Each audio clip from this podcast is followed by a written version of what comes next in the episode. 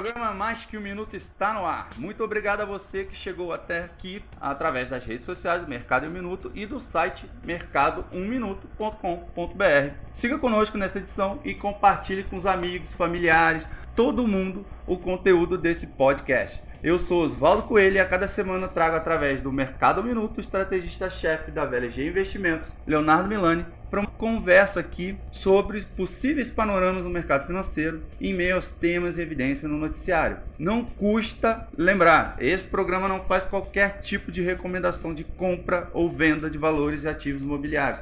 A proposta é apenas ter um debate sobre os temas e evidência no noticiário econômico e como podem influenciar no mercado financeiro. Na semana passada nós fizemos uma edição explicando o que são os BDRs.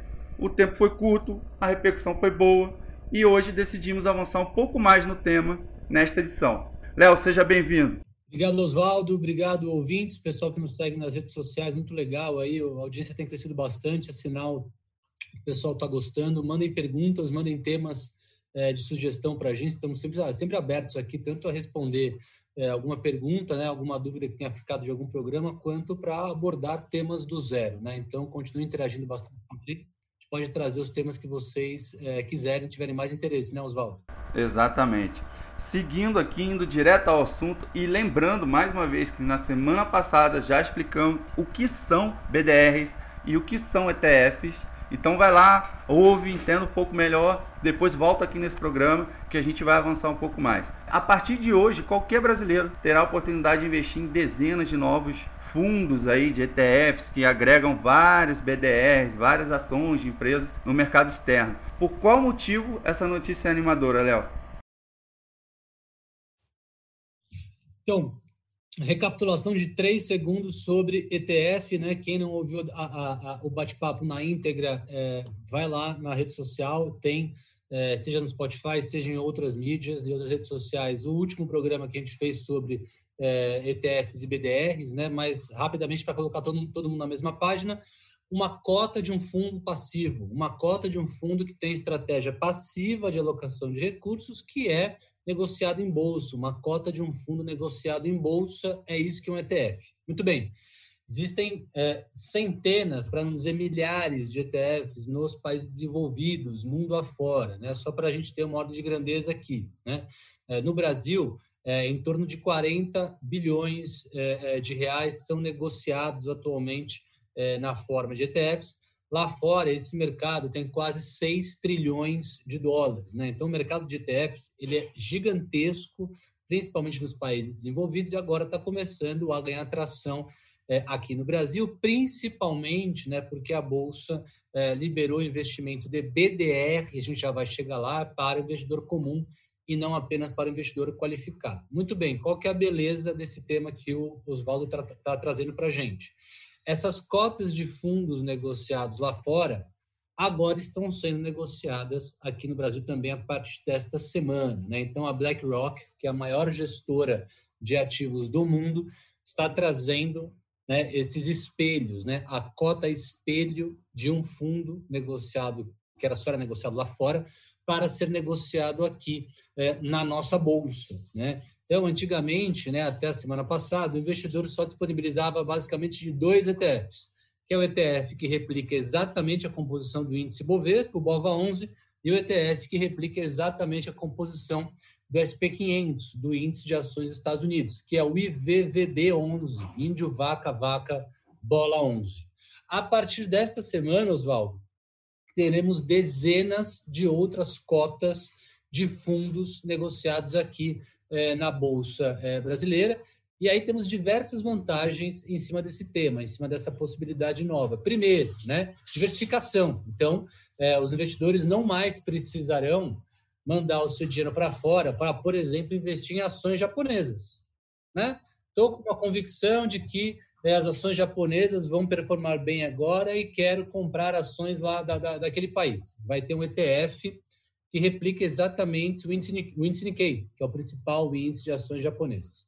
Outro exemplo, estou é, bastante convicto que ações de tecnologia vão continuar performando muito bem. Então, antigamente, o investidor podia apenas comprar uma ação de cada vez. Ele tinha que comprar a BDR da Apple, ele tinha que comprar a BDR da Microsoft, ele tinha que comprar a BDR da Amazon, ele tinha que comprar a BDR da Netflix para fazer uma cesta de BDRs e estar exposto a esse grande tema chamado tecnologia. Agora não. Agora não. Agora ele consegue comprar uma cota de um fundo super diversificado e várias ações de tecnologia. Né? Então, diversificação geográfica, uma grandíssima vantagem que agora o investidor brasileiro vai ter acesso. Né? É, e, além disso, né, essa questão é, de tema, né? exposição temática. Né? Então, ESG, por exemplo, empresas que tenham responsabilidade socioambiental. Aqui no Brasil, a gente não tem nem 10 empresas que têm esse selo. Então, como é que eu faço para me aproveitar dessa temática, né? de, de um tema que agora deve estar cada vez mais em voga. Né? Inclusive, já tem é, é, é vários gestores de fundos é, é, internacionais que são obrigados a ter boa parte da sua alocação apenas em empresas que respeitem esses critérios socioambientais. Pronto, vai ter um ETF ESG, vai ter um ETF que só pode investir em empresas que tenham essas características. Então, é um misto de diversificação geográfica com diversificação temática que o investidor aqui no Brasil vai poder agora usufruir, tá, Oswaldo? Você citou aí o Japão como uma das possibilidades, e eu imagino que para o investidor que está começando, ou até para aquele que já investe há um tempo, é uma realidade completamente diferente, é, não só da brasileira, mas do mercado americano e tal. Então, assim, é, e aí eu queria incluir a China, que a gente sabe que é uma grande potência que, e que tem uma bolsa gigantesca também. Várias empresas lá, inclusive, né, é, distribuem papéis em outras bolsas pelo mundo afora. É, e aí as pessoas também poderão ter acesso através desses fundos a essas ações na China também, né? É exatamente isso. Então, é, eu estou aqui com uma listinha né, de quais serão é, esses, uhum. Esses ETFs que vão estar transacionando agora é, aqui no Brasil, né? Então, a gente falou é, de, um, de, uma, de um fundo que replica é, o índice Nikkei, ações japonesas, vai ter ETF, vai ter cota de fundo negociado aqui que replica índice de ação chinês, vai ter cota é, de, de, fundo que replica uma, uma cesta de investimentos em países emergentes. Né? Eu, é o MSCI é, Emerging Markets. Né? Então, era um, era um índice que só era disponibilizado para investidor profissional, né? O investimento não era passível, né? Não ele, não, ele não podia chegar no pequeno investidor, agora vai chegar no pequeno investidor. O pequeno investidor que quer diversificar uma parte da sua carteira em países emergentes, né? Como é que esse cara compra a Colômbia, né? Como é que esse cara compra Chile? Como é que ele compra México? Como é que ele compra a África do Sul? Tá aí um índice de países emergentes. Além disso, commodities, né? Então vai ter é, cota de fundo, vai ter ETF negociado na bolsa aqui, por exemplo, de petróleo, então, como é que o investidor brasileiro antigamente é, podia se expor exclusiva, exclusivamente à dinâmica do preço do petróleo? Né? Agora, em março, abril, no auge da pandemia, o preço do petróleo caiu mais de 50%. O investidor que queria comprar petróleo não conseguia, ele era obrigado a comprar Petrobras. Mas Petrobras tem diversos outros fatores de risco que influenciam a dinâmica do preço das ações da Petrobras, que não necessariamente o investidor está disposto a incorrer nesses riscos. Ele, ele, quer comprar petróleo, ele não quer comprar a empresa que produz petróleo, que refina, que tem interferência política, que pode estar alavancada, que pode estar com uma má gestão. Não é o caso da Petrobras, mas tem outros riscos envolvidos quando você compra uma ação, que não apenas aquele ativo específico que o investidor pode estar disposto a querer investir. Pronto, vai ter ETF é, de commodity, né? Vai ter ETF de petróleo, vai ter ETF de prata é, e vai ter uma outra ETF que eu estou chegando aqui já para falar. Vai ter ETF de cobre também. É, uhum. É, então, o investidor vai conseguir investir diretamente em commodities que é, antigamente é, não podia. Além do setor de tecnologia, por exemplo, bancos americanos. Então, o investidor quer é, é, é, fazer uma cesta de investimentos em bancos americanos. O que, que, ele tinha que fazer? A mesma coisa que ele tinha que fazer com ações de tecnologia. Ele tinha que comprar a BDR da, do JP Morgan, ele tinha que comprar o BDR da, é, é, do Morgan Stanley, ele tinha que comprar o BDR da, separadamente um a um. Agora não, agora ele vai comprar uma cota de um fundo que chama US Financials, né? o setor financeiro é, uhum. dos Estados Unidos. Vai ter ETF de small cap, Vai ter ETF de mid cap, ações é, de tamanho intermediário.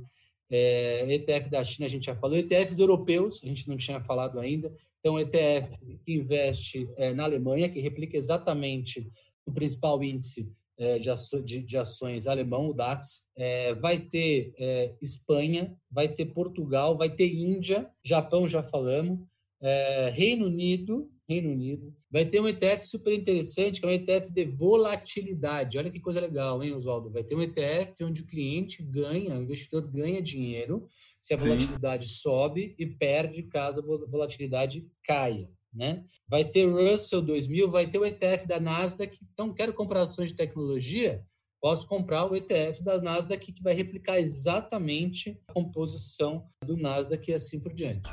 Bacana. E aí, só para dar um, um, um parênteses aí para quem é, não está muito familiarizado com o termo, quando a gente fala de volatilidade, a gente está falando da movimentação daquela ação ou do fundo, enfim, né? É, o quanto que aquilo se movimenta no dia, ou ao longo da semana, ao longo do tempo. É exatamente isso, né, Léo? É exatamente isso. Então, a volatilidade ela é a métrica mais utilizada de mercado para tentar é, mensurar risco. Né? Existem outros tipos de risco, né? risco é, de liquidez, né? risco operacional e tem o bendito do risco de mercado. Né? O risco de mercado, normalmente, né, uma das maneiras mais comuns é, é mensurar ele através é, da volatilidade, que nada mais é do que o desvio padrão, né? Quanto que um retorno foge ao seu retorno médio, né? O retorno daquele dia, o retorno daquele mês, o retorno daquele bimestre, daquele ano, ele está muito diferente do retorno médio, volatilidade alta. Ele está muito próximo do retorno médio, volatilidade baixa. Beleza.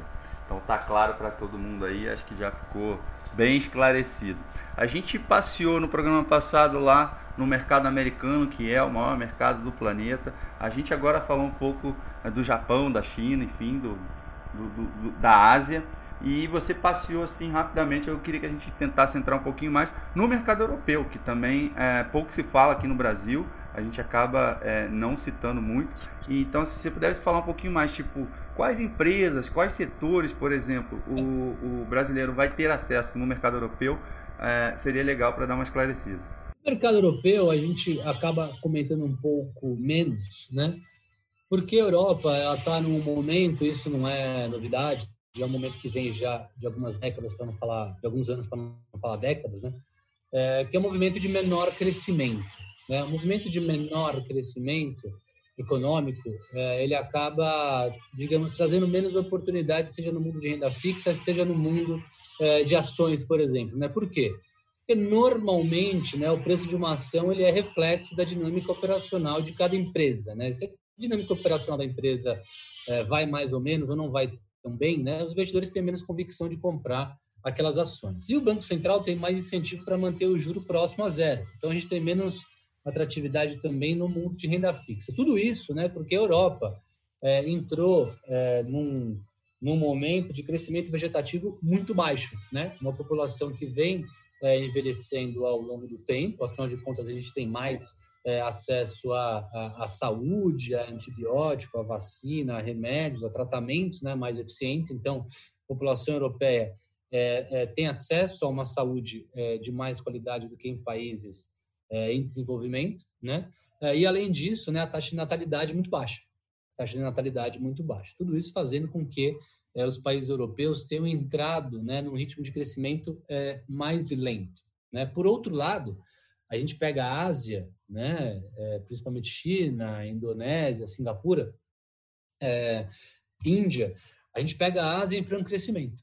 Né? A China, por exemplo, vai ter um crescimento positivo do seu PIB esse ano, é, enquanto boa parte do mundo vai ter um PIB aí com crescimento negativo, não, decréscimo é, é, é do nível do produto interno. Então, faz muito mais sentido para o investidor olhar né, esses, esses países onde há algum crescimento mais forte, né, do que talvez é, voltar é, a gastar tempo com a Europa. É claro que sempre vai ter uma história ou outra que mesmo sendo empresa europeia vai acabar indo muito bem, obrigado, mesmo nesse ambiente de crescimento é, baixo para a média das empresas. Mas se o cliente, né, se o investidor acabar olhando ou Estados Unidos ou Ásia, né, a probabilidade dele pegar uma ação ou um título de renda fixa que pague mais, né, acaba sendo maior do que se ele estiver olhando Europa por por questão de crescimento mesmo, maior potencial de crescimento. E aí tem ainda mais um, um, detalhe que é a questão da infraestrutura também, né? Esses países europeus eles já têm toda uma, a área de infraestrutura já montada, que a Ásia, os países emergentes e tal, eles ainda têm muito a crescer e trabalhar na construção, ferrovias e tudo mais, tecnologia, e a Europa já passou por esse processo, então acaba que não tem essa previsão pela frente, né? Exatamente isso. É um misto de menor necessidade de investimento com menos consumo, porque tem menos gente nascendo, né? E a gente sabe que as pessoas mais idosas consomem menos, né? Então é um misto dessas duas coisas, muito bem lembrado. É, daí eu te faço uma pergunta, Léo, que eu acho que, eu creio que muitos investidores devem fazer. E é da tua área, eu acho que você pode ajudar bastante. Se eu mal consigo entender o mercado brasileiro, que é tão pequenininho em relação ao restante do mundo, como é que eu vou entender e fazer boas escolhas de investimentos na China, nos Estados Unidos, na Europa, por exemplo? Ah, essa pergunta é excelente, né, Oswaldo? E a gente, na, na VLG Investimentos, é, a gente traz isso é, para os clientes de maneira muito lúdica, de maneira muito é, didática. Né? A VLG Investimentos tem essa, essa boa mania né, de querer é, sempre é, passar as nossas sugestões de investimento para os clientes da maneira mais educacional possível. Né? A gente sabe que o cliente, que o investidor, ele tem as atividades dele, tem menos tempo do que gostaria para se aprofundar é, em qual tipo de investimento, qual classe de ativo é mais interessante do que outra. Então, na VLG, por exemplo, né, a gente recorrentemente é, faz algumas apresentações, faz algumas palestras, faz algumas explicações, ou via vídeo ou presencial, com os clientes, faz isso de maneira individual ou faz isso para pequenos grupos, exatamente para passar qual é o call, exatamente para passar qual é o nosso racional, exatamente para passar o que, que, tem de bom e o que, que tem de ruim em cada classe de ativo. Então, o meu trabalho durante os últimos 13 anos de, de, de mercado financeiro, né, eu me formei já fui direto para o mercado financeiro, é, era como estrategista, né? E isso continua, esse trabalho eu continuo desenvolvendo na VLG depois de ter saído de bancos, né? Trabalhei em banco a vida inteira, me juntei à VLG lá em 2018 e de 2018 em diante, né? Estou fazendo esse trabalho no detalhe para todos os clientes da VLG, que é, é esse bate-papo é, sobre é, macroeconomia, sobre política, não só de Brasil, mas de mundo, e o que, que é, é, esse ambiente macro global e brasileiro, esse ambiente, político global e brasileiro, né, tendo esse pano de fundo, quais são as melhores oportunidades de investimento. Né? Então, o cliente da VLG, né, ele não tem esse medo, esse receio né, de investir em ativos que ele não conhece, porque a gente na VLG não deixa ele investir sem que ele esteja muito confortável do que ele está fazendo. E a gente gera este conforto indo na linha educacional, indo na linha lúdica, indo na linha da explicação nos mínimos detalhes né, sobre cada sugestão de investimento é, que a gente dá para os nossos clientes. Bacana. Então fica claro aí a necessidade do auxílio, enfim, de profissionais que entendem e que podem orientar de alguma maneira, esclarecer, é, enfim, quais os melhores caminhos para que cada um tome a sua própria decisão e, e faça suas escolhas, né? Aí eu queria só fazer mais uma última pergunta, que nosso tempo está avançando aqui. Só para dizer que a gente não falou de Brasil hoje, é, foi divulgado nesta segunda-feira, 30 de novembro, que a Vale terminou o terceiro trimestre desse ano com o maior lucro entre as empresas de capital aberto da América Latina. O ganho foi de 15,6 bilhões de reais no trimestre. Ah, a que se deve esse crescimento astronômico num ano tão turbulento? É, a, Vale está no momento mágico, né? Tem algumas empresas que praticamente não surfaram, não, não se prejudicaram é, na crise e, pelo contrário, né, vão encerrar o ano num patamar de, de faturamento e lucro muito maior é, do que o final de 2019, né? E a Vale é uma delas, né? O, o, algumas poucas empresas passam por esse momento e a Vale, como você muito bem mencionou, é uma delas. E aqui alguma é, existem alguns fatores que fazem com que isso esteja acontecendo. Primeiro, né, o preço do minério para a máxima histórica. Né? Então, o minério de ferro da Vale ele já tem mais qualidade é, do que outros é, tipos de minério de ferro é, que são processados, que são minerados em outros países é, é, do mundo. Então, essa já é uma vantagem competitiva bastante grande, né? É, a questão do minério que a Vale tem, principalmente em Carajás. Ponto número dois. É, o custo de extração da Vale é, é, menor do que o dos concorrentes, então a Vale vem se tornando cada vez mais eficiente é, nos últimos anos. E ponto número três, acho que para fechar com chave de ouro, o dólar. Né? A Vale tem receita 100% dolarizada, é, num, num, ano em que o dólar foi de 4 para 6, né? E agora voltou para 5,30, 5,40. Então, assim, um ano de mais de 20% da valorização do câmbio, a Vale surfa isso na veia. Eu acho que tem um quarto ponto aqui, que é a demanda chinesa, né? A China como maior comprador de minério do mundo. É, boa parte das pessoas esperava, né, boa parte dos economistas, dos analistas de mercado esperava que a Vale, que a Vale, que a China fosse desacelerar né, a importação de minério é, num ano de crise, num ano onde é, boa parte do globo está né, tá se desacelerando, e na verdade a gente viu o oposto, né? A gente viu a China acelerar a quantidade de minério é, consumido, né? É, para surpresa é, de boa parte do mercado. Então, essa, é, são esses quatro fatores que, que eu mencionei, né? Preço do minério, eficiência de custo, o dólar é, e a China comprando minério loucamente fizeram com que a Vale é, estivesse nesse momento recorde, né? nesse momento mágico. Ou seja, a Vale está ligada, o Brasil está ligado à China, como a gente estava mencionando anteriormente, o, o globo está ligado, então a oportunidade de investir não só na Vale, como empresa na China e em outros países agora está cada vez maior e, enfim, o investidor pode crescer e diversificar de uma forma mais abrangente. E a gente está terminando, eu queria abrir para você se ficou faltando algum comentário, alguma coisa, para você colocar aí na mesa. Não, eu acho que, que, que, é basicamente isso. À medida que o, o, mercado de capitais, eu acho que é a última mensagem, né? À medida que o mercado de capitais brasileiro vai se desenvolvendo, né? E temos aí, tivemos nas últimas semanas, né? É, é, fortes indícios nesse sentido, né? BDR pode ser comprado por qualquer tipo de investidor, não apenas investidor qualificado. Tratamos sobre isso é, no, nosso, no nosso último programa. É, e agora, né? É, é novos ETFs é, vindo para o Brasil. É, tudo isso acaba sendo maior sofisticação do mercado de capitais brasileiro e que necessariamente é super interessante para o investidor. É uma vantagem que o investidor não tinha antes e agora tem.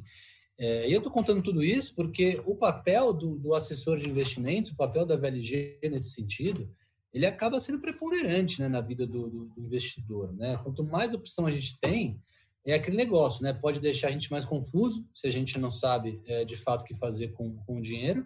Mas para um especialista, né? Pegar os especialistas da VLG Investimentos, por exemplo, isso é uma oportunidade, né? Isso é uma maneira, né? É uma oportunidade de diversificar ainda mais é, as sugestões que a gente passa para os clientes, diversificar ainda mais o patrimônio é, dos clientes, deixar os, os clientes ainda mais seguros em relação é, é, a qualquer chacoalhada que a gente possa ter interna, né, qualquer problema político, né? Teve um problema político, teve um ruído político lá, o dólar explodiu e a carteira do cliente derreteu. Não acontece mais.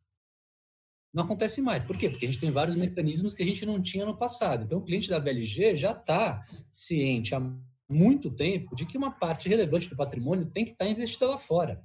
Então, aí as BDRs para poder disponibilizar isso para a gente. Então, aí é, os ETFs para poder disponibilizar isso para a gente, os fundos internacionais estão aí também para ajudar a gente nesse trabalho. Né? Então, é, é, é nesse, nesse sentido, a VLG é, se coloca como médico da família. Né? Você não tem uma dor de barriga, vai na farmácia e começa a olhar todos os remédios que tem na farmácia e fala, puta, qual será que eu vou escolher aqui para passar minha dor de barriga? Não, você não tem uma dor de barriga e vai direto no pronto-socorro. Normalmente você consulta alguém. É um primo, é um tio, é um sobrinho, é um amigo do amigo, né? Normalmente você né, liga para o médico de confiança, para o médico da família, fala, olha, tá doendo a minha barriga, estou com febre de tanto, estou é, me sentindo bem, estou me sentindo mal, está doendo mais alguma coisa. Esse, essa pessoa de confiança, esse médico de confiança te faz algumas perguntas, conforme for, te manda para a farmácia para comprar o remédio certo, ou conforme for, te manda é, é direto para o pronto-socorro. A VLG se posiciona exatamente assim, né, como médico de confiança da família. Ou seja, é, não tome nenhuma decisão precipitada com o seu dinheiro e também é, é, não fique preocupado de ter mais opções que você não entende. Pelo contrário, né, a gente está aqui exatamente para isso, para te ajudar a tomar a melhor decisão e para é, é, se aproveitar né, dessa nova dinâmica do mercado de capitais brasileiro, que está se tornando cada vez mais sofisticado, com cada vez mais opções interessantes para o investidor. Encerramos então por aqui. Eu acho que ficou claro que a questão é: temos novas oportunidades aqui através do Brasil, mas isso tem que ser feito de forma orientada, com alguma orientação de quem entende, para que não troque os pés pelas mãos aí na hora de investir. Então, Léo, obrigado aí pela conversa mais uma vez Na semana que vem estaremos juntos novamente. Fechado, Oswaldo. Obrigado você. Um abraço, pessoal. Até a próxima. Para você que seguiu até aqui nos escutando, eu deixo o convite para seguir nas redes sociais, arroba Mercado 1 Minuto e também acompanhar o noticiário no site mercado1minuto.com.br. Até a próxima semana. Tchau, tchau.